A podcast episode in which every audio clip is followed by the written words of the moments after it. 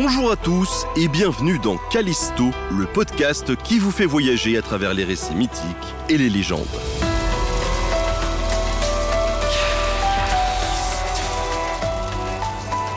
Aujourd'hui, direction l'Inde pour découvrir le mythe hindou du barattage de la mer de lait.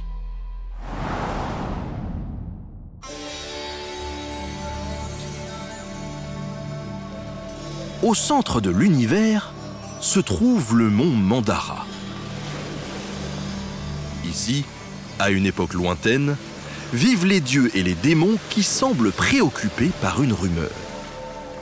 Il est dit que des trésors sont engloutis dans la mer de lait qui les entoure, et ce depuis le grand déluge. Parmi ces trésors, la liqueur d'immortalité, l'amrita, qui leur permettrait d'asseoir leur pouvoir et leur domination sur le monde.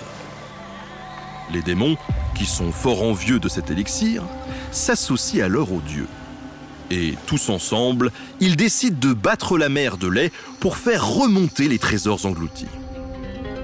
Ils choisissent le mont Mandara comme gigantesque bâton et le serpent Vasuki comme corde enroulée autour du mont. Les dieux tiennent la tête de serpent. Les démons, eux, s'occupent de la queue. Et chacun, tour à tour, tire dessus pour faire tourner le mont Mandara comme un immense barillet. La force de cette équipe est telle que le mont s'enfonce dans l'océan. La mer bouillonne, les profondeurs tremblent.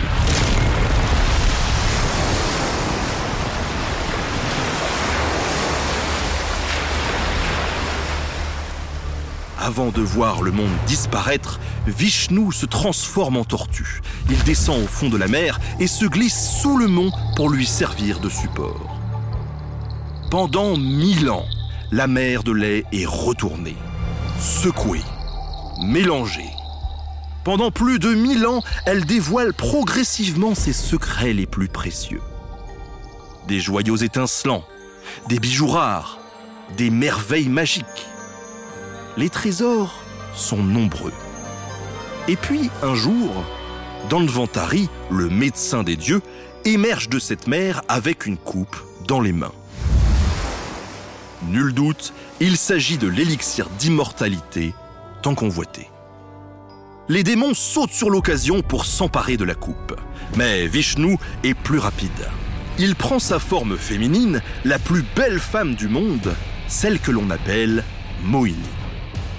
Sa beauté est telle que les démons sont hypnotisés, complètement paralysés. Profitant de leur béatitude, les dieux se partagent l'élixir de l'Amrita et deviennent immortels. Alors invincibles, ils combattent les démons et les précipitent dans les enfers.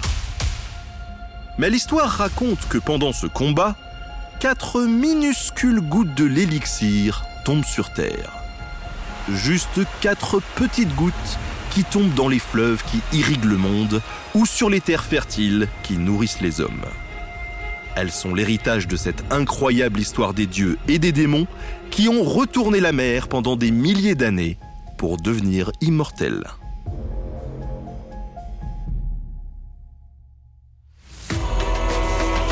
Le podcast Callisto, c'est des mythes et des légendes. Alors abonne-toi pour ne pas louper les prochains.